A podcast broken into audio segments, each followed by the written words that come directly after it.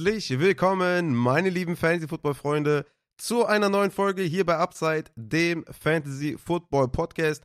Heute gibt es endlich die Analyse zum NFL-Draft, Pick by Pick, Runde für Runde zu den Fantasy-Spielern. Es war je nach äh, Position eigentlich ganz nicer Draft. Außer natürlich bei den Running Backs, das war wirklich abgrundtief schlimm und schlecht. Ich habe auch tatsächlich gestern noch eine ähm, Mock Draft aufgenommen, OneQB und Superflex mit der Community. Könnt ihr gerne hier auf YouTube abchecken. Da habe ich auch schon das eine oder andere Wort verloren äh, zum Draft und ja, aus Running Back äh, war das auf jeden Fall gar nichts. Aber gut, äh, ich denke auf Quarterback und Wide Receiver oder auch auf Titan gab es den einen oder anderen Pick, den man auf jeden Fall sehr, sehr begrüßen kann und der sehr, sehr spannend ist. Das wollen wir dann heute alles hier durchgehen. Nochmal kleiner äh, Fahrplan-Hinweis hier bei Upside. Heute am Dienstag das äh, Draft Recap oder der Draft Recap zum NFL Draft. Am Donnerstag gibt es noch eine Bonusfolge und zwar Gewinner und Verlierer als Injury Edition mit dem Matze. Ne? Da habe ich mich eben noch kurz vor dieser Folge mit dem Matze kurz geschlossen und wir haben noch ein kleines Injury Recap zur Draft aufgenommen. Auf jeden Fall richtig geil geworden. Müsst ihr auf jeden Fall abchecken. Kommt am Donnerstag. Drüben auf Patreon gibt es auch noch eine Bonusfolge zu den Updated Rookie Rankings. Ne? Da habe ich nochmal, oder werde ich morgen, ähm, ja, je nachdem, wann ich das morgen schaffe, werde ich da nochmal ja, ein bisschen auf die, auf die äh, Updates eingehen, warum wer gestiegen ist oder gefallen ist. Nochmal auch eine kurze Erläuterung zu den äh, Tiers. Das ist nämlich auch sehr entscheidend, ob jemand ja positionsweise gestiegen ist, also von Running Back 3 auf Running Back 4, oder ob er von äh, Tier 5 auf Tier 3 gestiegen ist. Das ist halt was völlig anderes und viel, viel wertvoller dann, wenn du im Tier steigst, als nur quasi positionsweise gestiegen bist. Da gehe ich ein bisschen näher drauf ein. Wird, glaube ich, eine kurze, knackige Folge. Könnt ihr dann drüben auf Patreon abchecken. Die Rookie-Rankings, die Updated Rookie-Rankings könnt ihr da auch gerne abchecken. Und am Mittwoch, ne, am Mittwoch hoffe ich, ja, dass ich da Zeit finde und die Wett-Rankings überarbeite, ne. Natürlich, mit allem, was passiert ist, zu Tony Pollard, J.K. Dobbins und so weiter und so fort. Ne, die, die Cowboys haben niemanden geholt, die, die Ravens haben keinen geholt. Lamar Jackson ist jetzt zurück bei den Ravens und so weiter. Gibt es viel zu äh, adjusten, glaube ich, in den Rankings hm, tatsächlich. Heute noch McKinnon ähm, wurde gerade noch announced, äh, dass der zu den Chiefs zurückkehren wird. Das war noch, glaube ich, in der Folge mit dem Matze noch drin. Habe ich gerade erfahren. Ja, kommen wir gleich noch zu den News zu. Ne? Haben wir noch ein paar News, äh, die wir kurz behandeln. Und ansonsten würde ich sagen, das ist so der Fahrplan für die nächsten Tage. Ich werde nächste Woche eventuell nicht verfügbar sein. Ne? Also es könnte sein, dass nächste Woche keine Folge rauskommt. Ich habe eben noch mit dem Matze gesprochen, ey, wann sollen wir diese, diese Folge hier rausknallen mit dem Gewinner und Verlierer an Injury-Wise? Und da habe ich gesagt, ey, lasst uns das einfach Donnerstag machen, weil ist eine wichtige Folge, wenn die Leute jetzt ihre Rookie-Drafts haben, will ich auch nicht, dass die da eine Woche noch drauf warten oder dass man das nur auf Patreon sieht oder so.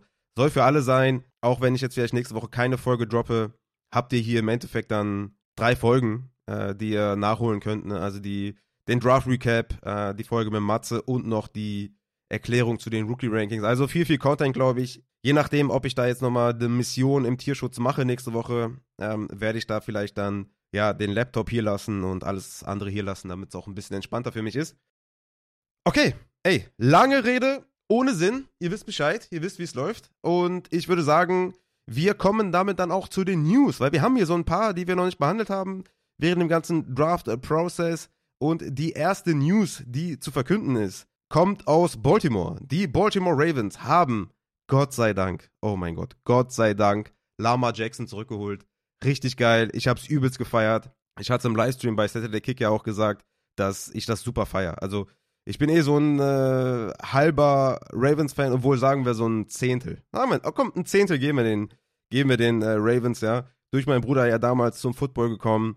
Und der war halt Ravens-Fan, da haben wir sehr viele Ravens-Spiele gesehen, so weit möglich. Also damals äh, war das jetzt in dem Ausmaß noch nicht möglich, die Spiele zu verfolgen. Aber ey, Ravens, ne, geiles Wappen, geile Trikots, geile Franchise, geiler Coach, geiler Quarterback, Lamar ist zurück, richtig geil. Ich feiere es übertrieben. Für Lamar ist das geil, für J.K. Dobbins ist das geil. Die Offense, was wird das für eine Offense, ja? Mark Andrews, Zay Flowers, Bateman, OBJ, Aguilar. Aguilar kriegt noch hier so ein äh, wie nennt man das immer, Honorable Mention. Hat wahrscheinlich hoffentlich mit der Offense nicht viel zu tun, aber ist ein fettes Receiving Core. Also, ich bin hyped. Ich bin super hyped auf die Season der Ravens und ich habe richtig Bock. Lamar Jackson bleibt bei den Eagles. Ist für mich instant da in dieser Top 4, Top 5 Kategorie, Fantasy-wise, sogar vielleicht Top 3 wie letztes Jahr auch. Einfach wie eine Rushing Upside plus noch ein fettes Receiving Core. Also wie, de, wie die da innerhalb von wenigen Monaten diese Offense umgekrempelt haben auf den Skill Positions. Also super fett. Ich habe richtig Bock. Glaubt man, man merkt es vielleicht auch gerade an meiner Reaktion. Dann haben wir noch DeAndre Swift, der getradet wurde während, nee, nach dem Draft, oder? Nee, während dem Draft. Äh, zu den Eagles ist er gegangen. Ich hatte auch äh, auf Twitter schon geschrieben, dass ich denke, dass wir da halt jetzt drei gute Running Backs in dem Backfield haben. Und alle drei haben ihren Wert und alle drei sind in dem Feld, was sie auszeichnet, sehr, sehr gut. Ja, Penny ist ein hervorragender Rusher. Swift ist ein sehr, sehr guter Running Back, sehr, sehr guter Receiving Back sehr, sehr gut in Space, ja, wenn der da die ähm, Gaps bekommt von der O-Line, hat das massig Upside. Gainwell ist ein guter Receiver, auch ein underrated Runner, macht da seine Sache sehr gut, hat aber nicht so das Standing in der Franchise, glaube ich. Der wird es, glaube ich, jetzt erstmal schwer haben. Dem hatte ich jetzt erstmal in dieser Penny Gainwell-Konstellation das Receiving Upside gegeben. Aber jetzt mit Swift, der dazu stößt, weiß ich nicht, ist der für mich jetzt eher der Verlierer, ne? Ich würde sagen, wenn alle fit sind, ist Penny der primäre Rusher und Swift der primäre Running Back auf Passing Downs, ne, auf, auf Third Down, auf Two-Minute-Drill, auf Second and Long und so weiter, halt auf Passing Downs. Ne? Und Gainwell fällt da so ein bisschen raus, könnte vielleicht auch noch so ein bisschen seine Opportunity sehen und vor allem wird er seine Opportunity sehen, wenn Swift oder Penny down gehen. Ja? Dann wird er natürlich davon profitieren.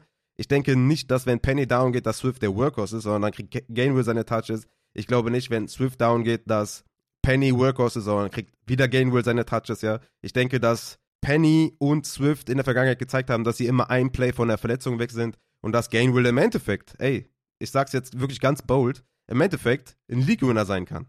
Wenn ihr, wenn ihr den vom Waiver holt, wenn die ersten sich verletzen, also wenn Swift und Penny sich verletzen, könnte Gainwell wirklich der Gewinner sein und im Endeffekt uns eine Liga gewinnen. Also das halte ich auf jeden Fall für realistisch an der Stelle.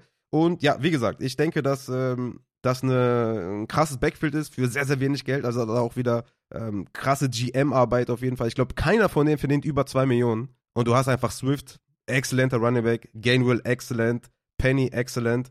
Also so, ja, so baut man auf jeden Fall Franchise-Teams oder äh, Super Bowl-Teams auf. Und das ist auf jeden Fall, ja, Chapeau auf jeden Fall an der Stelle. Ne? Lässt Sanders gehen für viel Geld und holst dir halt drei richtig gute Running Backs. Natürlich, die Downside ist, Swift und Penny sind verletzungsanfällig. Aber dann hast du immer noch Gainwell, der seine Sache gut gemacht hat, als er die Opportunities gesehen hat. Ne? So viel kann man auf jeden Fall sagen.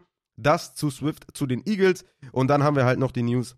McKinnon ist zurück bei den Chiefs. Ich hatte jetzt Pacheco eh nicht als Workhorse Running Back gesehen. Es war mir sowieso klar, dass sie da irgendwas machen werden. Ich habe jetzt keine News, wie viel Geld äh, McKinnon bekommt, aber ja, ich denke mal, die Chiefs haben das clever gelöst, haben eh nicht viel Cap Space, haben gesagt, komm hier, teste mal die Free Agency, guck mal, was für einen Wert du hast, holen den zurück für weniger Geld und hat er seine Rolle gehabt. Ne? Klare Rolle auf Third Down, klare Rolle in der Red Zone, ähm, was die Targets angeht, klare Rolle auf Passing Downs, hat er alles gesehen. Ja, Pacheco halt nicht. Und ich denke, dass Pacheco halt der, der primäre Rusher ist, der da auf äh, First Down, auf Short Yardage eingesetzt wird. An der Goal-Line müssen wir halt gucken. Ne? Da gibt es ja viele, viele kreative Plays von den Chiefs, ne? allen voran natürlich für Travis Kelsey, auch für McKinnon, der hat da viel gesehen, für Tony, der hat da viel gesehen weiß nicht, ob da, ob man da wirklich von Touchdown-Upside für Pacheco reden kann, aber ey, in einer guten Offense, die auch eine gute O-Line haben, ist das auf jeden Fall mal kein Downgrade bei den Chiefs zu sein, als primärer Rusher, so viel kann man auf jeden Fall sagen. Aber, lange Rede ohne Sinn, McKinnon tut natürlich weh, ist klar. Aber ich habe ihn eh nicht als Workouts gesehen, den Pacheco, deswegen denke ich mal, können wir das gleiche Spiel wie 2022 von diesem Backfield erwarten. Und das war halt McKinnon im Receiving, Pacheco im Rushing, glaube ich, auch eine günstige Lösung für die Chiefs, die auch nicht viel Cap Space haben. Also da auch, glaube ich, eine ganz gute, ja, ganz gute Leistung da auf, äh, im Backfield da von den äh, Chiefs. Okay, das war's mit den News. Und damit können wir dann äh, zum NFL-Draft 2023 kommen. Ah, ich, äh, ich habe es ja auf Twitter geschrieben, ne? Ich war sehr, also, ne, ich bin Podcaster, habe mich sehr, also ich war sehr committed für den Draft, habe viel gescoutet, viele Gäste eingeladen, viel geredet, Stunden über Stunden Podcast gemacht, nur um dann, ja, ich bin nicht sauer, ich bin enttäuscht. Die Running Back Picks waren sehr, sehr schlimm. Aber zu denen kommen wir gleich noch. Die Quarterback Picks waren dagegen geil. Deswegen, ey, lasst uns mal positiv starten. Und wir kommen zu den, äh, zu den ersten Picks und das waren ja alles Quarterbacks. Von daher, an 1.1 haben die Carolina Panthers Bryce Young gedraftet von Alabama. Also da die, die News vor dem Draft, der, die Rumors vor dem Draft haben sich bestätigt. Bryce Young an 1.01. Ganz guter Landing-Spot auch insgesamt, glaube ich, die Panthers. Frank Reich als Head Coach, äh, Thomas Brown, der OC, der neu dazugekommen ist, ehemaliger LA Rams äh, Coaching Tree. Also das, das passt, glaube ich, schon ganz gut. Ne, da ist auf jeden Fall Upside vorhanden. Ich meine, das Receiving Core, da gibt's Besseres, sind wir ehrlich. Ne? Also mit Adam Thielen und Chark in der Offseason, die Offseason-Verpflichtungen sind okay. Mingo in der zweiten Runde, Hayden Hurst haben sie noch geholt. Das ist okay, ja, ist jetzt nichts Weltbewegendes, ist jetzt irgendwie nicht so, ähm, dass man jetzt sagt, okay, ist ja unfassbar, was für Waffen die haben. Aber ist, glaube ich, für den Anfang okay, um den Rookie mal reinzubringen. Haben ja auch da ähm, Sayala, äh, den Guard in der vierten Runde genommen, um die O-Line etwas zu verstärken. Haben eh schon die O-Line verstärkt mit Bozeman in der Free Agency. Haben Tyler Moten, der auch ein guter Tackle ist. Wie gesagt, ich glaube, das ist insgesamt ganz okay. Ne? Ich glaube, die NFL hat auch ein bisschen daraus gelernt, dass man halt nicht so eine Josh Rosen, Cardinals, Umgebung schafft, dann, dann scheitern die Quarterbacks halt reinweise. Du musst deinem Quarterback schon mal was geben äh, zur Hand und das haben die äh, Panthers gemacht. Ich hätte mir noch ein bisschen bessere Wide Receiver Waffen gewünscht tatsächlich als jetzt Mingo, aber für Mingo natürlich auch ein guter Spot und der könnte sich da auf jeden Fall auch einen Spot erarbeiten. Insgesamt glaube ich ganz okayes äh, Receiving Core, ganz okaye O-Line und halt der Coach und der OC passen. Von daher Bryce Young an 1 von 1. Ganz geile Nummer. An 1.2 ging dann CJ Stroud von Ohio State zu den Houston Texans. Auch hier, denke ich, ein guter Landing-Spot. Schade, dass die halt den Uptrade mit den Cardinals gemacht haben. Ne? Stellt euch vor, die hätten jetzt äh, Jackson Smith und Jigba an 12 genommen. Das wäre krass gewesen. Stattdessen haben die halt äh, den 2024 First abgegeben, um da hochzugehen. Richtig bescheidener Deal auf jeden Fall. Der könnte mies in die Hose gehen, wenn du da einen potenziellen Top 5, Top 10 2024er First abgibst. Also wirklich unfassbar schlecht. Und natürlich auch für CJ Stroud. Ja, also mit JSN, also äh, wäre ich komplett ausgeflippt. Also das wäre richtig geil gewesen. Schade, schade, schade. Aber okay, wenn wir uns die Umstände anschauen bei den Texans, könnten die auch auf jeden Fall schlechter sein.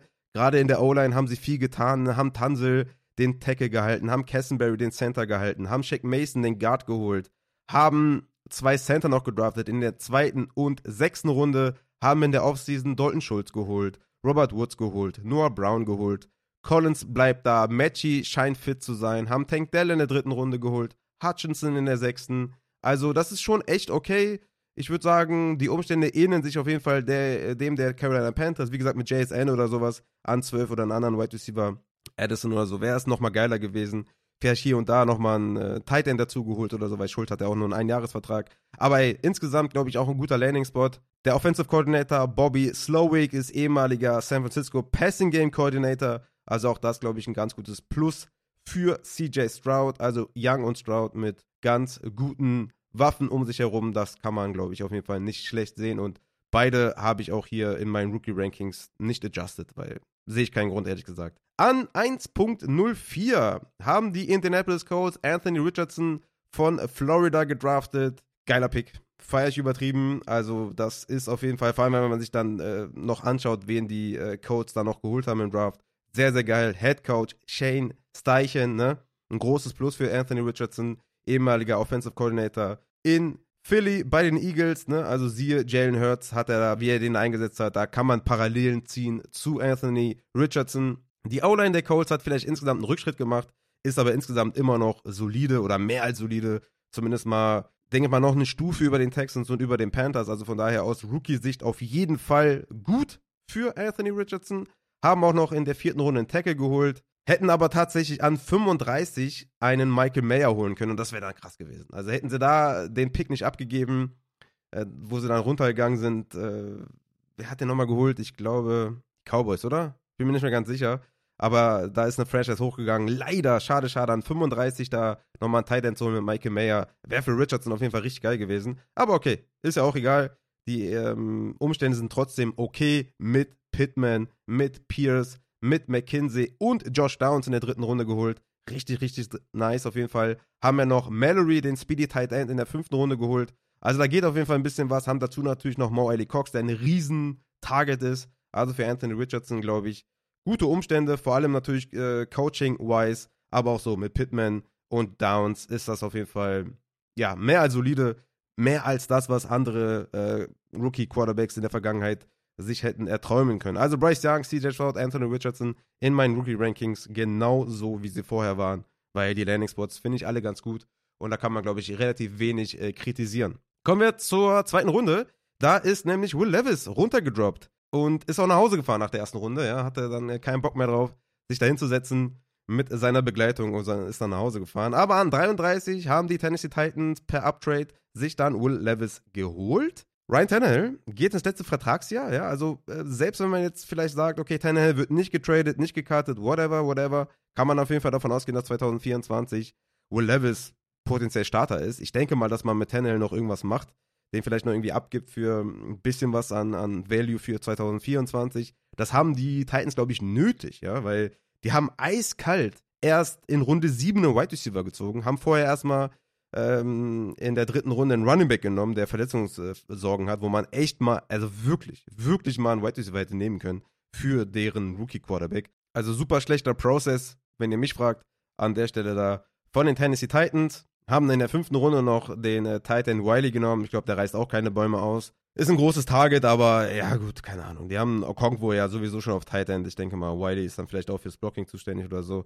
Aber ja, mit Burks, äh, Westbrook Ikinye, Kai Phillips, den sie noch haben von letztem Jahr da im Slot, Okonkwo, ist das ein bisschen dünn. Natürlich könnte Burks nochmal einen nächsten Schritt machen, 2023. Aber ja, die O-Line ist auf jeden Fall kritisch, ne? Obwohl sie da ja auch Skoronski genommen haben an 11, was auch auf jeden Fall gut tut da der O-Line. Will ich jetzt auch nicht komplett alles schlecht reden, ne, den ganzen Prozess dahinter. Aber da den Drittrunden-Pick da in den Running Back zu stecken, ist auf jeden Fall super schlechter Prozess.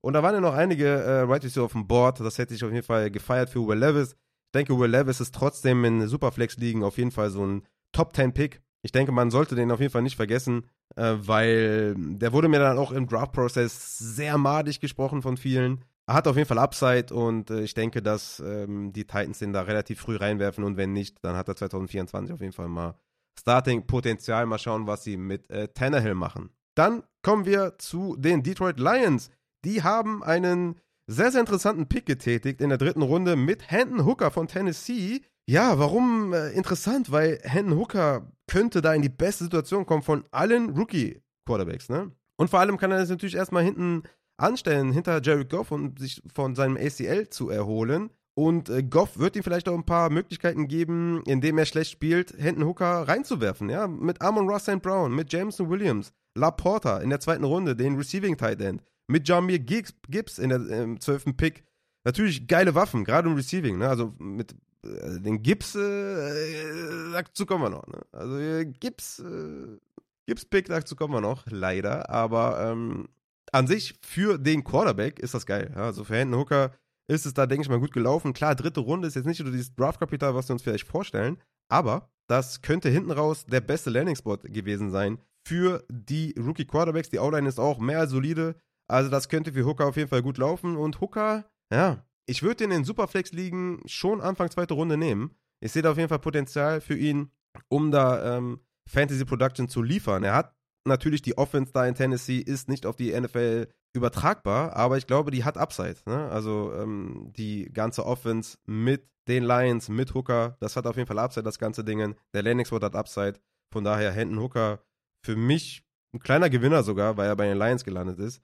Draftkapital ist nicht geil, aber Goff ist jetzt auch nicht so das größte Hindernis vielleicht, wenn man sich da im, im, äh, in den ersten Wochen im Training beweisen kann. Sollte man da vielleicht auch sogar in Season starten können. Dann haben wir noch ein paar Picks, äh, ja, die man vielleicht schnell nur mal kurz ansprechen kann. In der vierten Runde gegen Jake Hayner zu den Saints von Fresno State. Den haben ja auch einige relativ hoch gehabt, also da auch interessant. Die Saints da mit Derek Carr ich denke mal, in der vierten Runde ist jetzt auch nicht unbedingt wild, da irgendwie ein Quarterback. Kann man mal ausprobieren, kann man mal versuchen. Die Rams haben es ähnlich gemacht mit äh, Stetson Bennett. Auch interessanter Pick auf jeden Fall mit Staffords Gesundheit. Könnte der eine, Chance bekommen, ne? Mit Stafford ist ja auch jetzt nicht unbedingt safe als, als Starting Quarterback in den nächsten Jahren. Also, ne, von Verletzungen geplagt ohne Ende. Könnte der vielleicht eine Chance bekommen irgendwann in der Saison. Dann noch Aiden O'Connell zu den Raiders.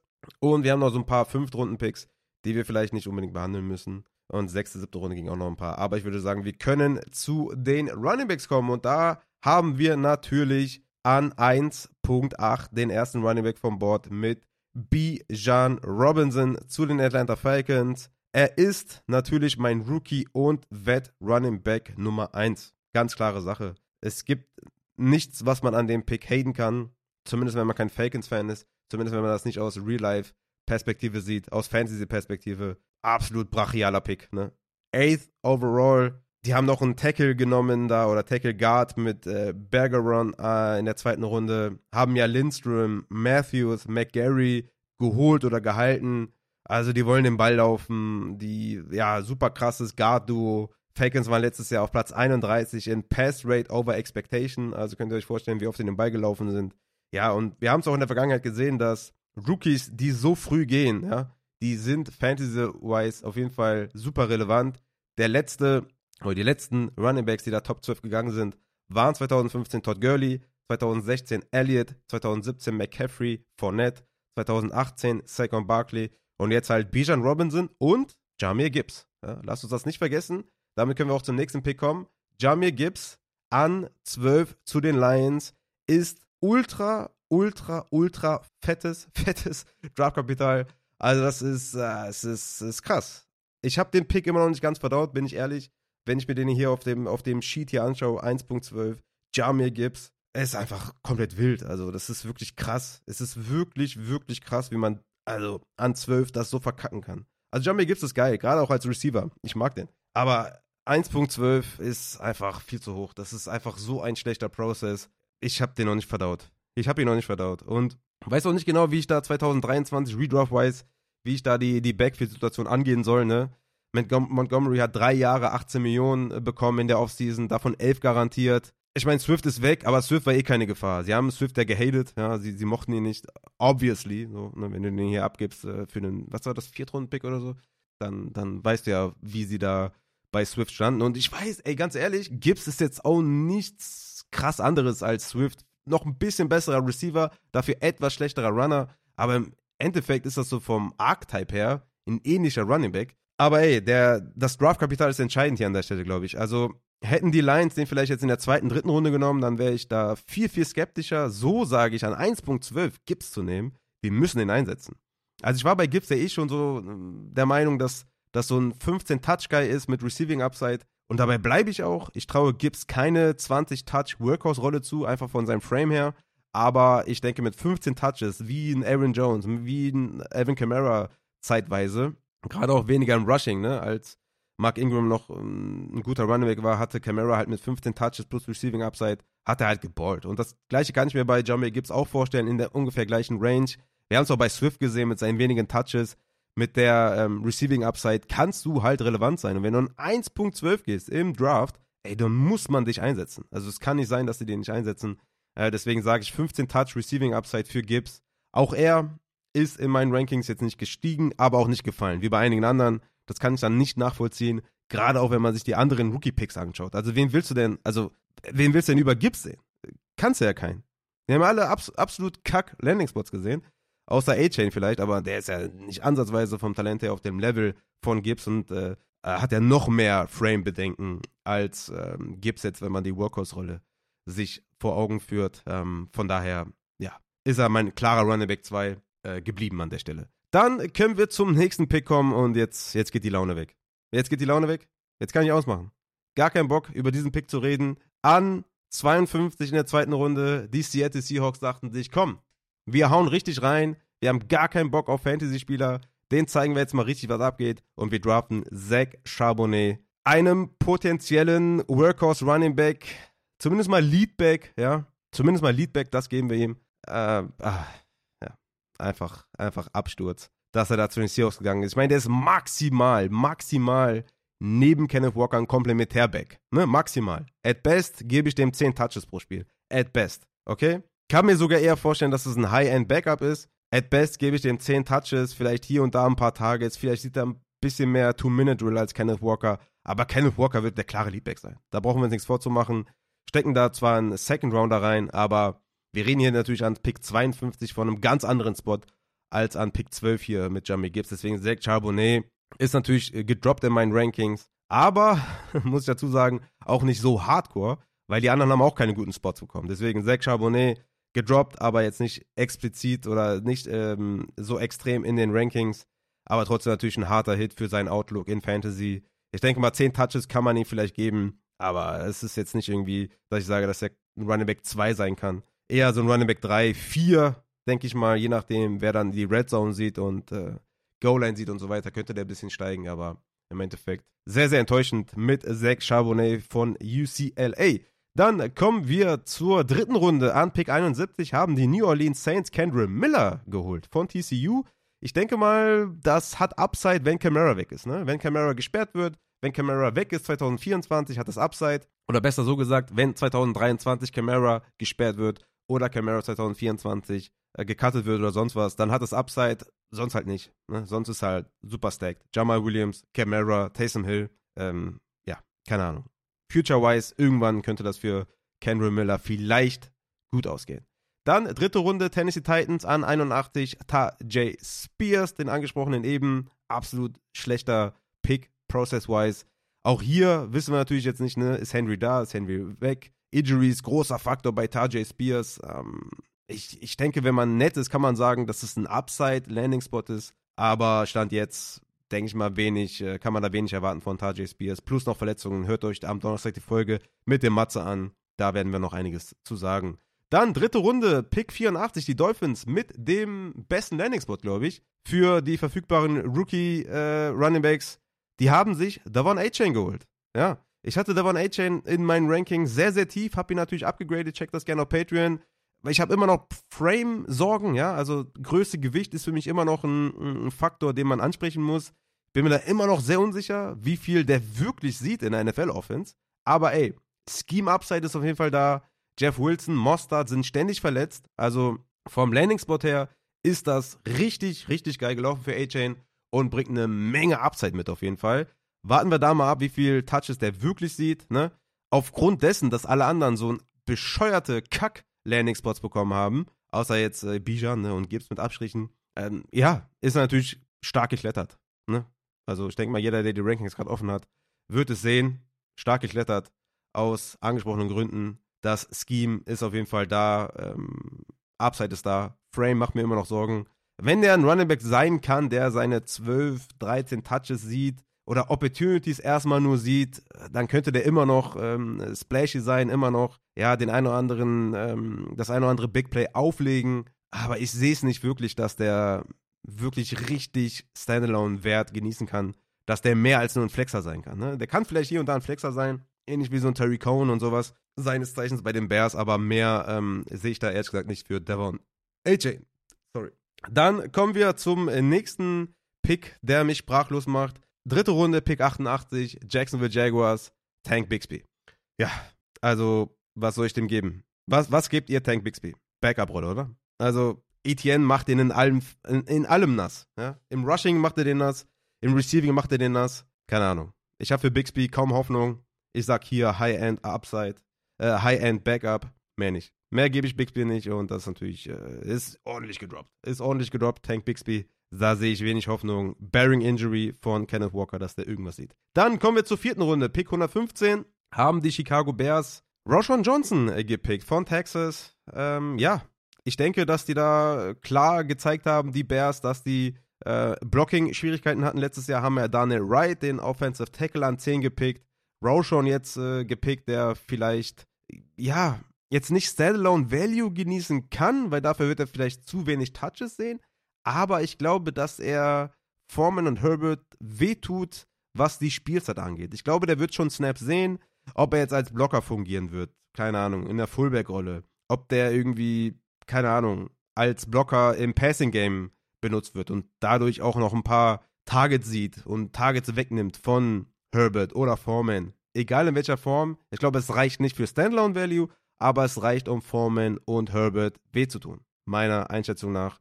Roshan, glaube ich, auch nicht sonderlich irgendwie bewegt. Doch up, äh, downgraded in den Rankings, glaube ich. Dann Pick 143 in der fünften Runde. Die New York Jets holen sich Israel Abanikanda. Tut mir natürlich sehr weh.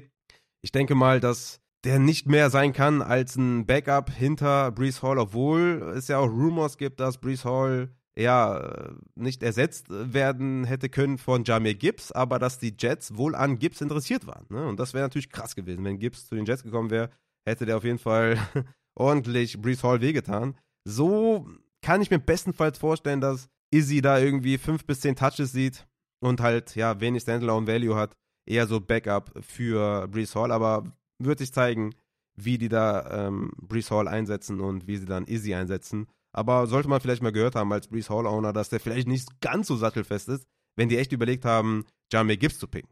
Dann gehen wir weiter in der oder bleiben in der fünften Runde. 163 Cincinnati Bengals holen sich Chase Brown von Illinois. Fast schon der beste Landing-Spot. Ne? Also wenn man überlegt, wenn Joe Mixon gehen könnte, haben wir hier mit Chase Brown jemanden, der davon profitieren könnte. Das ist natürlich alles äh, sehr viel äh, konjunktiv, aber äh, Chase Brown bei den Bengals sollte man auf jeden Fall mal gehört haben, dass sie ihn in einer fünften Runde genommen haben. Könnte eventuell Value haben, wenn Mixon geht, wobei man da natürlich dann auch einen Wett noch holen könnte für wenig Geld. Ne? Ein Elliott, ein Fournette, keine Ahnung. Aber ja, ihr solltet mal auf jeden Fall das mal wenigstens gehört haben. Dann fünfte Runde die Giants, Eric Ray, können wir vernachlässigen.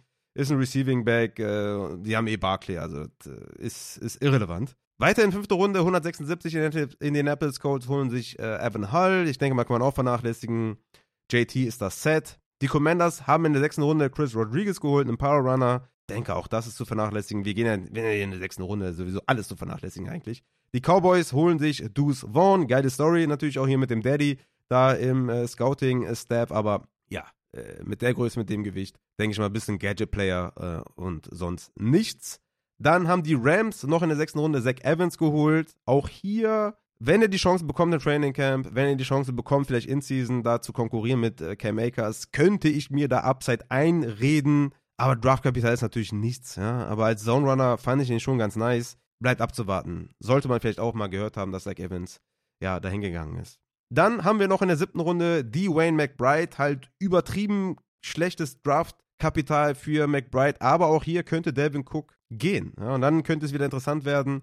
Aber auch dann sage ich siebte Runde, boah, ist echt äh, nichts äh, Dolles auf jeden Fall. Ebenfalls siebte Runde, Green Bay, Lou äh, Nichols, der dritte. Ja, ist egal. AJ Dillon, Aaron Jones. Dann siebte Runde, die Seahawks, Kenny McIntosh, ist auch egal. Haben ja schon Charbonnet geholt und haben eh Kenneth Walker, also interessiert auch keinen. Und ja, das war's dann mit den Running Back äh, Picks insgesamt.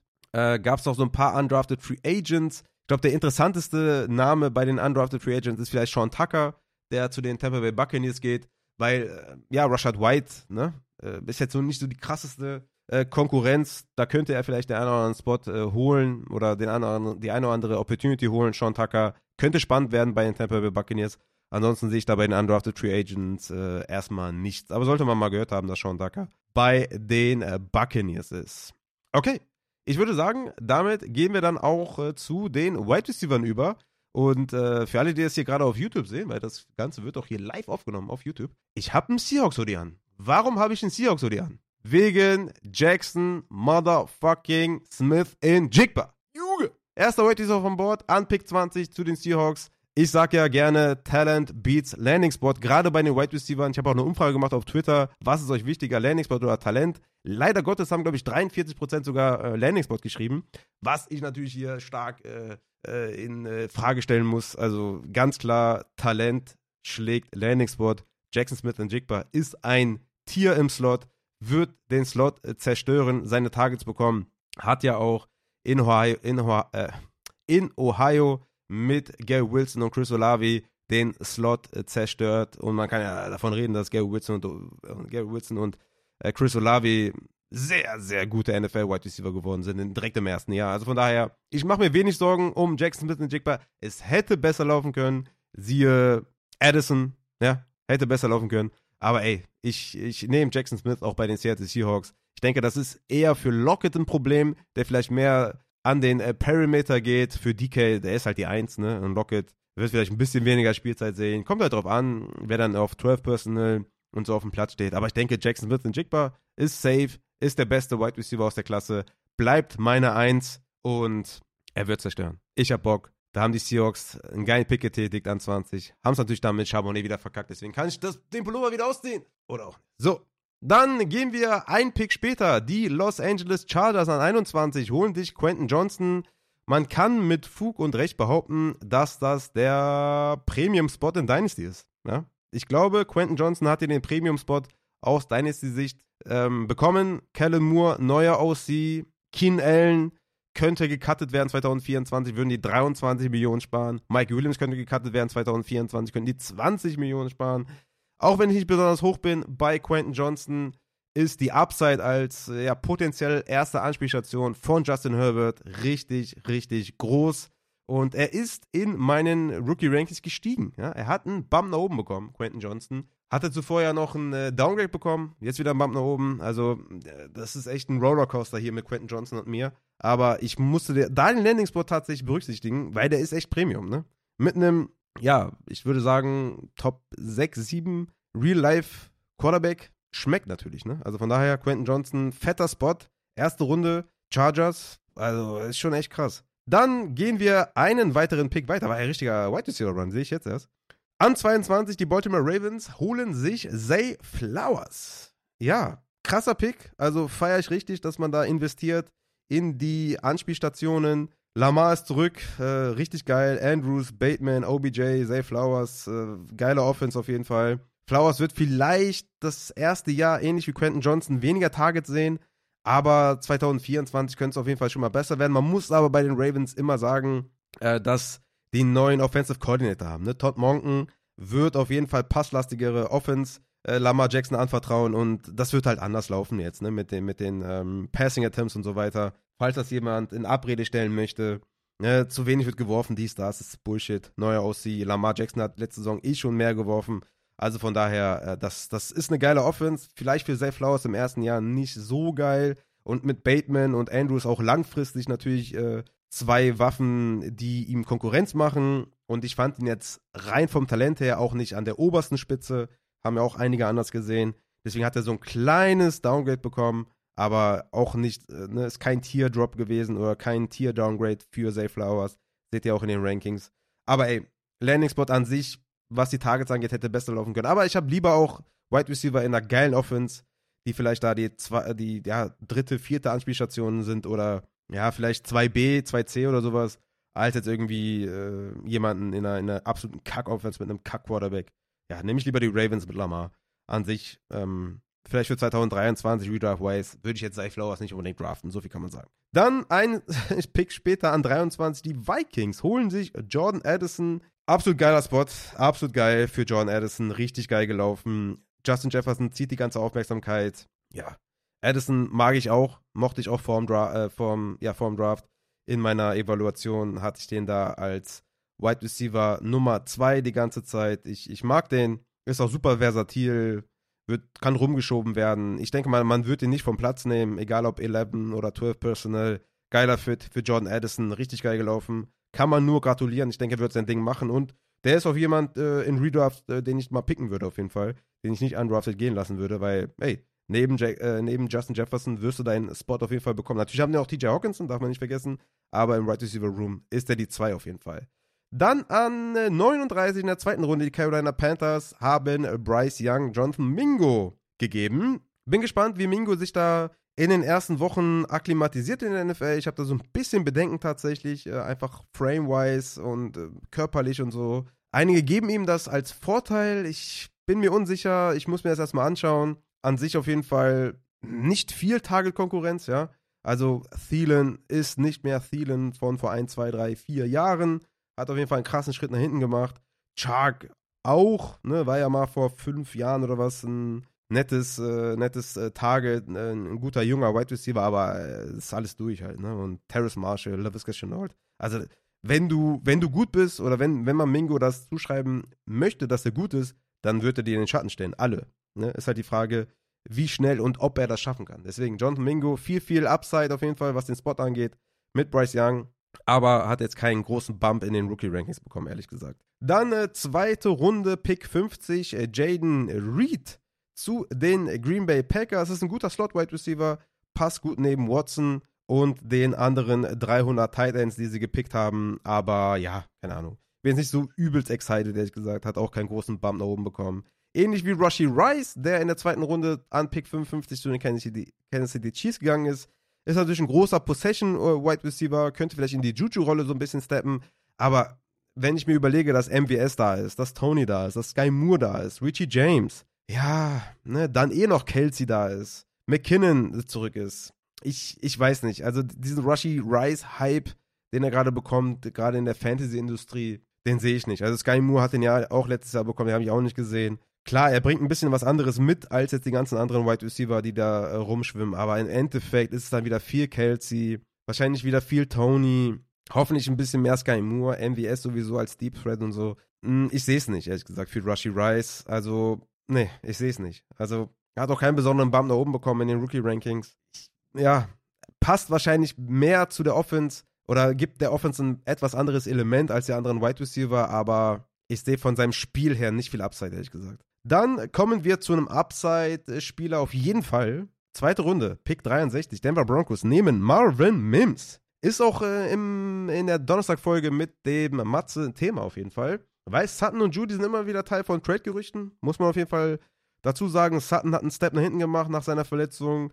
Tim Patrick kommt von der Verletzung zurück. Also der könnte vielleicht sogar in der Saison 2023 schon Wide Receiver 1 sein. Er könnte. Also der Spot bringt das Upside mit. Er selber muss natürlich beweisen. Ne? Er ist natürlich ein Deep Threat, ne? A-Dot, äh, Yards per Reception und so, hat er alles abgefackelt ähm, im College. Das muss er natürlich in der NFL beweisen. Und dann könnte erst Sutton den Rang ablaufen. Ne? Auf jeden Fall. Sutton könnte noch getradet werden, dann könnte er sogar 2023 ähm, zu Beginn der Saison vielleicht sogar ähm, ein Spieler sein, den ich in meinem Roster haben möchte. Aber auch wenn nicht, dann 2024 vielleicht mit Upside in diesem Landing Spot bei den Denver Broncos. Ist auf jeden Fall viel Upside dabei. Mm, Judy ist davon, glaube ich, nicht betroffen. Der macht sein Ding im Slot. Ist auch egal, ob der jetzt äh, neben ihm äh, Sutton ist oder Marvin Mims oder Tyreek Hill oder keine Ahnung. Judy macht halt sein Ding im Slot. Der ist davon äh, unbetroffen, aber für Tim Patrick und Sutton weniger gute News auf jeden Fall, dass Marvin Mims da jetzt vor allem in der zweiten Runde schon gepickt wurde. Dann kommen wir zu Pick äh, 69 in der dritten Runde. Houston Texans holen sich Tank Dell. Nathaniel Tank Dell. Ja, ich denke, er ist eh jetzt nicht so ein dominanter Wide Receiver. Ist auch vielleicht mehr Gadget Plus, ja. Spieler, Fantasy-wise, hat er vielleicht mal hier und da eine gute Woche, aber ich denke mal, das wird nicht konstant der Fall sein. Und es sind schon echt viele Optionen da, ne? Dalton Schutz auf Tight End, Woods, Noah Brown, Collins und Matchy auf Wide Receiver plus Hutchinson in der sechsten Runde. Naja, mal schauen, welche Rolle sie da Tank Dell geben. Aber an sich hm, schon mal, glaube ich, vom, vom Draftkapital ganz gut gelaufen für Tank Dell. Dann in der dritten Runde ganz äh, interessanter Pick. Jalen Hyatt geht an 73 zu den Giants. An sich finde ich echt ein guter Landing-Spot. Bringt dir ein Deep Threat Element mit, was die anderen dir nicht geben. Ne? Die Giants haben 395.000 Slot Wide Receiver mit Paris Campbell, Wanda Robinson, Sterling Shepard, Jameson Crowder. Und da tut natürlich ein Deep Threat mit Jalen Hyatt gut und gibt einer Offense auf jeden Fall ein anderes Element. Deswegen ist das echt ein guter Landing-Spot. Er selber muss natürlich jetzt beweisen. Er selber muss natürlich jetzt zeigen, okay, ich bin mehr als nur Deep Threat und ich kann, ja, Fantasy-wise Production liefern. Bleibt abzuwarten, ne? Ich bin bei Jalen Hyatt ja sehr niedrig gewesen. Landing Spot gefällt mir auf jeden Fall und bin gespannt. Natürlich Coaching äh, Tree spricht auch für Jalen Hyatt, dass sie ihn gut einsetzen können. Also ey, mal abwarten. Guter Spot für Jalen Hyatt. Talent-wise bin ich immer noch skeptisch.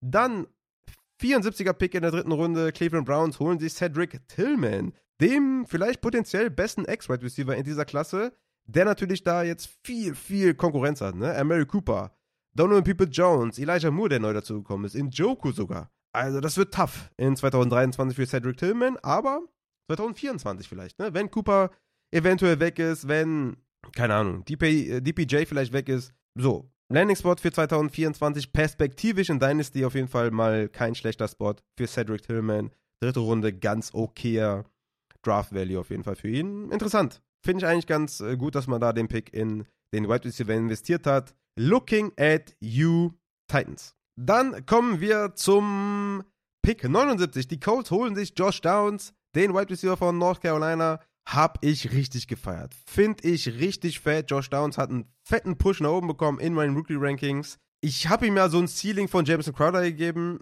was jetzt für viele irgendwie abstoßend klingt und nicht geil klingt. Aber ey, das hat seinen Wert, definitiv. James Gorda hatte äh, geile äh, Seasons oder geile Spiele mit vielen Punkten, könnte ein Target-Magnet werden. Neben Pittman direkt Day One Starter, glaube ich, im Slot, auch wenn sie McKenzie geholt haben. Vor dem habe ich jetzt aber keine Angst.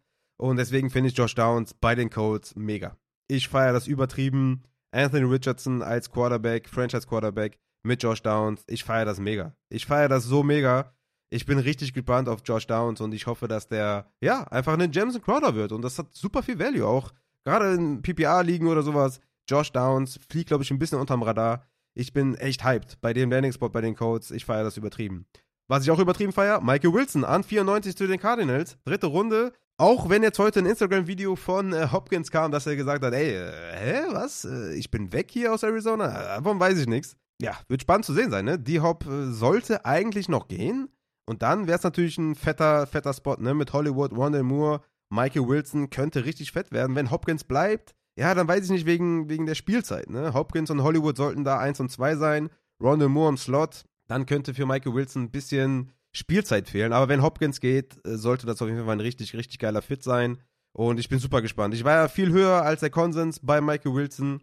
Hab auf jeden Fall Bock auf ihn und äh, bin sehr, sehr gespannt, was der bei den Cardinals leisten kann. Dann haben wir in der, dritten Runde Pick 100 die Raiders holen Trey Tucker von Cincinnati. Ist halt ein Downfield äh, Speedster, ne?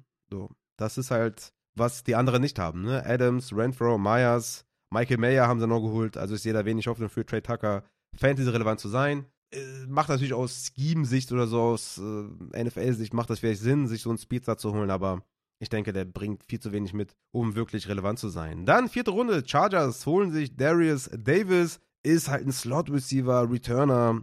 Weiß nicht, ob der wirklich Spielzeit sieht im Slot. Ich, äh, ja, da wenig Hoffnung, ehrlich gesagt. Denke vielleicht primär eher Returner. Dann die Bengals, vierte Runde, Charlie Jones. Auch da sehe ich wenig äh, Potenzial, ehrlich gesagt. Gerade in diesem Wide Receiver Room. Ja, sehe ich nicht. Dann Pick äh, 133, vierte Runde, die Bears mit Tyler Scott. Auch hier eine gute Deep Threat-Ergänzung zu DJ Moore, Mooney und Claypool. Auch da Fantasy relevant. Denke ich, wird schwer für Tyler Scott. Ähm, sollte man vielleicht mal im Auge behalten. Könnte ein Viertrunden-Pick sein in Rookie Drafts und mal schauen. Sollte, muss sich natürlich auch beweisen. Ja, also, ähm, ich denke jetzt erstmal wird es schwer, an Target zu kommen. Dann haben wir noch so ein paar Picks in der fünften Runde. Holen die Bills sich Justin Shorter. Die Packers holen in der fünften Runde noch Wicks. Die Rams holen in der fünften Runde Puka Nakua, geiler Name, aber ich glaube, sonst wird es schwierig. Dann sechste Runde Parker Washington. Und sechste Runde könnte der Upside-Pick in euren Rookie-Rankings werden. Die Patriots holen sich Keishon Booty. Habe ich von Yannick gelernt. Keishon Booty. Ja, äh, ich habe es hier in den Notes noch mitgeschrieben bei den Rookie-Rankings. Und der hat einen Bump nach oben bekommen. Könnte easy. Er könnte easy die Eins werden bei den Patriots. Er muss halt irgendwie seine Einstellung ändern, muss, mehr, muss ein bisschen mehr Bock haben aber er könnte skill-wise her. Könnte der die Eins werden bei den Patriots und ist ein massiver Upside-Pick in der zweiten Runde in euren Rookie-Drafts und ich würde mir den nicht durch die Lappen gehen lassen. Der hat Upside. Deswegen, Keishon Booty könnte echt hinten raus der Pick gewesen sein. Dann haben wir noch in der sechsten Runde Trey Palmer zu den äh, Buccaneers. Wir haben noch A.T. Perry zu den Saints. Elijah Higgins zu den Dolphins. Xavier Hutchins zu, zu den Texans. Io Sowas, äh, ich glaube, ein Deep Sleeper von Adrian zu den Bengals, äh, Demario Douglas zu den Patriots, Antonio Green oder Antoine Green zu den Lions, Dowell zu den Titans, Brooks zu den Cowboys, Bell zu den Niners und Dubose zu den Packers. Ich glaube, kann man alles vernachlässigen. Ähm, bei denen weiß man ja auch nicht mal, ob die den, den, den, äh, den Roster-Cut schaffen und so weiter und so fort. Ne? Das werden wir dann sehen. Könnten vielleicht dann Training Camp-Hypes entstehen bei dem einen oder anderen. Ich würde das erstmal, ähm, ja, nicht sonderlich äh, irgendwie besprechen wollen, weil das ging so spät, außer jetzt halt Booty. Ja? Und Booty ging halt spät wegen Charakterconcerns und so weiter. Und so fort. Jawohl, dann haben wir die Wide Receiver auch gemacht und kommen dann damit zu den äh, Titans. Und das ist wild geworden. Ne? Titans ist auf jeden Fall wild geworden dieses Jahr. War ja äh, talentwise eine fette Klasse. Und die Buffalo Bills haben in der ersten Runde zugeschlagen. An Pick 25 Dalton Kincaid. Auch ein Gewinner injury-wise für den Matze am Donnerstag. Er ist der beste reine Receiver in dieser Klasse. Es gibt halt, abgesehen davon, dass er natürlich ein geiler Receiver ist, noch einen großen Pluspunkt bei dieser Verpflichtung der Bills. Und zwar, dass die halt keinen Wide Receiver 2 gedraftet haben. Die haben neben Dix keine 2 geholt. Die 2 bleibt dann wohl möglich erstmal ähm, Gabe Davis. Und da könnte Kincaid halt die 2A, 2B, whatever Lösung sein. Und das könnte ihm natürlich mega viel Upside geben. Die Downside allerdings tatsächlich bei den Bills, oder sagen wir mal bei, bei ihm, bei Dalton Kilcade, die erste Downside ist natürlich Blocking. Er blockt halt nicht. Und da ist halt die Frage, wie viel steht auf dem Platz? Ja, da hat Michael Mayer ganz klare Vorzüge. Ganz klar. Ne? Michael Mayer ist ein hervorragender Blocker und ein Possession Tight End. Und Dalton Kincaid ist natürlich der beste Receiver. Aber wie viel steht da wirklich auf dem Platz? Dann haben sie noch äh, Dawson Knox, der ne, auch fangen kann, auch athletisch ist, natürlich im Blocking viel, viel besser ist und dann halt auf diesen ähm, äh, Blocking-Downs auf dem Platz steht. Auf diesen Play-Action-Downs und sowas, ne? Da könnte Kincaid halt irgendwie der Verlierer sein. Das ist so ein bisschen die Downside, ne? Neben den guten Aspekten muss man auch sagen, dass Josh Allen nicht dafür bekannt ist, viel auf Titan zu werfen. Ich glaube, der war auf Platz 28 bei den Quarterbacks, was Expected Targets für die Titans angeht. Das ist jetzt auch nicht so gut, ne? Muss natürlich Allen ein bisschen mehr auf die Titans werfen. Aber wie gesagt, absolut auf jeden Fall ein Upside-Pick in euren Rookie-Drafts, Dalton Kincaid. Ist weiterhin mein Titan 2, ist aber in das erste Tier gerutscht, so viel kann ich schon mal sagen, weil er einfach massig Upside mitbringt. Aber meine 1 bleibt weiterhin Michael Mayer. Zu dem kommen wir aber gleich erst, weil der zweite Titan, der gepickt wurde, war an 34 Sam Laporta.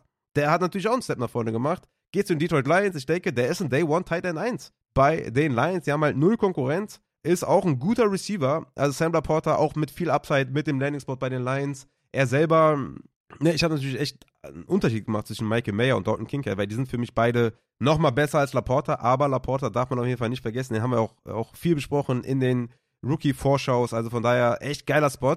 Bin ich sehr gespannt, wie viel Spielzeit der sieht, weil auch der natürlich Lücken im, im, im Run-Blocking hat, aber im Receiving könnte der wirklich da bei den Lions Target sehen und Day One Target sehen auf jeden Fall. Dann kommen wir zum eben angesprochenen Michael Mayer, geht als dritter Teil von Bord an 35 in der zweiten Runde zu den Las Vegas Raiders. Und ich habe es auch hier stehen, ne? Austin Hooper, OJ Howard, Michael Mayer, das ist natürlich relativ stacked, muss man schon sagen. Aber es ist natürlich auch klar, dass Austin Hooper, abgesehen jetzt von seiner Saison bei den Falcons, nicht viel gemacht hat, ja, auf der Tight End Position. Natürlich bei den Browns auch viel als Blocker am Start gewesen. Die haben den auch nicht verlängert, ne, zu einem günstigen Preis. OJ Howard ist seit Jahren nicht mehr produktiv im Receiving, sondern fokussiert sich nur noch auf, auf, auf das Blocking. Also man kann das, ne, man kann sich das auch schlimmer reden, als es dann vielleicht letztendlich ist. Ja, also von daher Michael Mayer, ich sehe keinen Grund, wenn er vorher mein Titan 1 war, dass ich ihn jetzt irgendwie als Titan 2 sehe, weil bei Dalton Kincaid gibt es auch Bedenken, ja, also da ist auch nicht alles rosig, deswegen. Es hätte für beide vielleicht ein bisschen besser laufen können, ne? Sam Laporta bei den Lions zum Beispiel optimal gelaufen. Oder Schoonmaker bei den Cowboys. Ne? Das wären so Landing-Spots gewesen. Bengals. Ne? Aber im Endeffekt, Michael Mayer bleibt meine Eins, ähm, weil er einfach für mich so ein Zach Ertz Chain Mover ist und bei jedem Down auf dem Platz stehen kann. Und deswegen mag ich ihn weiterhin. Natürlich Jimmy G, Offense, dies, das, komm, brauchen wir nicht drüber reden, dass das alles besser geht und dass es alles jetzt hier nicht High-End ist und so. Aber im Endeffekt ist ähm, Dynasty natürlich auch immer äh, für mehrere Jahre ausgelegt, ne? Und äh, Hooper hat einen Einjahresvertrag, Howard einen Einjahresvertrag für wenig Geld. Also von daher mache ich mir da jetzt erstmal keine großen Sorgen bei Michael Mayer. Kommen wir zum äh, nächsten Zweitrunden-Pick. Packers nehmen an 42 Luke Musgrave. Ist eine spannende Titan-Gruppe damit hier bei den Green Bay Packers. Äh, Musgrave halt dieser Vertical Threat. Kraft, den sie noch geholt haben, dieser Allrounder, der halt weniger Athletik hat als Musgrave. Dann noch äh, De Guerrera als Blocker. Ne, dazu noch äh, Christian Watson, äh, Dobbs, Jaden Reed, den sie noch geholt haben im Slot. Also, ne, äh, ist spannend, die Titan-Gruppe. Kann Upside mitbringen, da Luke Musgrave. Zweite Runde, krasseste Draftkapital auf jeden Fall auch für einen Small Schooler. Aber ja, warten wir mal, wie da sich alles verläuft, wer die Targets sieht, wie die ganze Offense überhaupt mit Jordan Love funktioniert. An sich mag ich den Spot eigentlich ganz gerne, muss ich ehrlich sagen. Dann die äh, Dallas Cowboys, auch in der zweiten Runde Luke Schoonmaker. Wahnsinnig überraschender Pick für mich. Ne, letztes Jahr hatten sie noch äh, Jake Ferguson in der vierten Runde gedraftet, haben Schultz jetzt in der Offseason abgegeben, also vom Spot her auf jeden Fall gut. Ist halt nur die Frage, wie viele Tage sieht er wirklich, wie, wie oft steht er auf dem Platz. Muss sich natürlich auch an die NFL erstmal akklimatisieren. Mal schauen, was da so geht bei den Cowboys insgesamt. Im äh, Tight End Room dazu natürlich noch relativ stacked, was so die Wide Receiver Position angeht, ne? mit CD Lamb, mit Brandon Cooks, mit Michael Gallup, mit äh, Talbot, dem ehemaligen oder letztjährigen Rookie Wide Receiver. Also warten wir mal ab. Ja? Jake Ferguson, Hendershot und Luke Schoonmaker da im äh, Tight End Room ist auf jeden Fall mal Potenzial da für Luke Schoonmaker. Bin sehr gespannt, wie gesagt, wie der da zurechtkommt. In der NFL hat auf jeden Fall Upside der Pick. Das kann man schon auf jeden Fall sagen. Dann in der zweiten Runde Brandon Strange, der Tight End, wahrscheinlich eher Blocking-wise für die Jaguars, aber echt Draftkapital, richtig krass auf jeden Fall. Aber ey, ne, Evan Ingram ist da, ich denke mal, da wird wenig Platz sein für ihn. Tucker Craft, wie gesagt, bei den Packers in der dritten Runde dann, hab's ja eben schon angedeutet, mit Musgrave und De Guerrera äh, im äh, Tight End Room. Mal schauen. Ich denke, ist jetzt nicht unbedingt ja die erste Anspielstation bei der Titan-Gruppe, ne, weil Musgrave ist dann schon deutlich athletischer und so weiter, aber an sich mal auf jeden Fall Packers vielleicht nicht die schlechteste äh, Destination, wird da mit Musgrave äh, streiten um Targets. Ne? Dann äh, dritte Runde, Pick 92, Pittsburgh Steelers mit einem eventuellen krassen Stil. Daniel Washington, so krass gedroppt, ja, viele hatten ihn als First Rounder, mindestens mal als Second Rounder, geht dann an 92 zu den Steelers. Natürlich hier Injury, ne, das Knie wurde jetzt im Laufe des Draft-Prozesses angesprochen, hatte da ein Cleanup, ne, der Mats hat das in der Donnerstag-Folge, die jetzt kommt, würde das nochmal erklären, aber an sich natürlich auch schlechter hätte es nicht laufen können für ihn, ne, also Pat Fryermuth ist eh schon auf Tight End, der da die Targets sieht, plus halt noch Deontay Johnson, Pickens, Allen Robinson, also das ist super wenig äh, Raum für Daniel Washington, um Spielzeit zu bekommen. Wird vielleicht in erster Linie erstmal so als Blocker vielleicht fungieren in der Offense, ne? Da ist er auch krank einfach. Mhm. Ja, hätten wir uns natürlich anders gewünscht, andere Destinationen früher gegangen, dann hätten, wären wir ausgeflippt bei Daniel Washington. Aber ey, so ist halt, so sind es halt die Steelers geworden. Ich sehe da jetzt nicht viel Fantasy Production für ähm, Daniel Washington, weil Fryermuth einfach auch krass ein Ding gemacht hat, gerade in der Red Zone. Könnte im schlimmsten Falle wenn Daniel Washington fit ist, für alle ein Minus bedeuten. Ne? Für Fryermuth, für Deontay, für Pickens, was so Touchdown-Upside angeht. Wenn ihr da eine Red Zone-Target-Konkurrenz in Daniel Washington noch dazu bekommen. Warten wir aber mal die ganze Geschichte da ab. Dann die Niners in der dritten Runde, Cam Latu. Ja, Niners-Pick halt, ne? Blocking hin und her. Die haben eh schon Kittel und viele Wide Receiver. Ich denke mal, das ist nicht erwähnenswert. Die Titans noch mit George Wiley, habe ich eben gesagt, ne? Ähm, mal schauen, was der so mitbringen kann. Die Colts in der fünften Runde noch mit Will Mallory, ne, hat einen guten Speed auf jeden Fall. Hatte da den schnellsten Speed in der Combine, hat einen guten Straightline-Speed, hat auch eine gewisse Yak-Ability, aber ist halt noch super roh im Route Running, ne, kann nicht blocken. Da ist natürlich ein Problem. Ähm, warten wir mal ab, wie die Colts den einsetzen. Ja, auch kind of Upside halt, ne? Wenn du so spät gehst, dann wird es für viele halt auch schwer, überhaupt den Spot zu bekommen, aber ich sehe da auf jeden Fall eine gewisse Upside. Dann die Buccaneers in der fünften Runde haben Durham geholt, die Rams haben Davis Allen geholt in der fünften Runde, die haben auch noch Higby, also es wird eh schon schwer. Die Jets haben noch Zach Coons geholt, auch da das Tight End äh, Room ist relativ stacked mit Conklin und Usama, Ruckert noch ähm, geholt, letztes Jahr in der dritten Runde auf Tight End, jetzt Zach Coons in der siebten Runde, ob da jetzt noch viel übrig bleibt, auch abzuwarten, ne? Aber gut, das ist alles dann Zukunftsmittel, gerade auf Tight End. Dauert auch mal ein Jahr, ein Jahr, zwei Jahre, drei Jahre, bis die produktiv werden. Schauen wir mal ab, ist ein Zukunftsprojekt, denke ich mal. Und der letzte Tight End ist Braden Willis zu den Niners. Haben wir, glaube ich, dann jetzt, ja, Quarterback, Running Back, Wide Receiver und Tight Ends abgehandelt hier in dieser Folge. Wer das Ganze hier auf YouTube sich reinzieht, äh, mit meinem Seahawks Hoodie, den ich ja damals nur geholt habe, um äh, den äh, Patriots Kollegen abzufacken, da in dem Super Bowl, der kann gerne hier ein Like dalassen, einen Comment dalassen für den Algorithmus, ihr wisst Bescheid, ne? Ähm, mal gucken, wie regelmäßig ich das hier auf YouTube mache, mal schauen, muss ich, muss ich gucken. Aber ich dachte, komm, wenn ich hier die Folge aufnehme, kann ich auch direkt mal ein Video dazu machen. Äh, so viel schneide ich in den Folgen jetzt auch nicht raus. Wie gesagt, die Updated Rookie Rankings gibt's auf Patreon. Mit natürlich auch noch Matzes Injury-Notizen ähm, dazu, mit meinen Landing Spot-Notizen dazu. Und am Mittwoch kommen noch die Wett-Rankings auf Patreon. Am Donnerstag die Folge mit Matze. Also es kommt noch relativ viel die nächsten Tage. Content, Content. Und nächste Woche eventuell bin ich dann leider nicht da. Ne? Ähm, wenn ich da den nächsten Tierschutzeinsatz habe. Der wird noch ein bisschen rougher als der letzte, dann, ja, ich sehe keine Möglichkeit, irgendwie vernünftig aufzunehmen. Äh, deswegen vielleicht eine Woche Pause, aber dann kommen wir, oder komme ich dann brachial zurück. Ja? Also von daher, ähm, wer mich dann komplett vermisst, kann ja hier das YouTube-Video dann nochmal zwei, dreimal gucken dann live in Farbe. Ja, mein lieben Fantasy-Football-Freunde, ich würde sagen, damit haben wir es auch, ne? Lass uns nicht zu lange reden. Genau. Vielen Dank für die äh, ganzen Nachrichten auf jeden Fall zu den Rookie-Rankings, zu den äh, Draft-Folgen. Hat auf jeden Fall mein Herz erwärmt, äh, die ganzen Nachrichten, die ich bekommen habe. Vielen, vielen Dank, appreciate. Und ja, gönnt euch die Rookie-Rankings, gönnt euch die Wett-Rankings, gönnt euch die Folge mit Matze. Ich bin raus. Haut rein.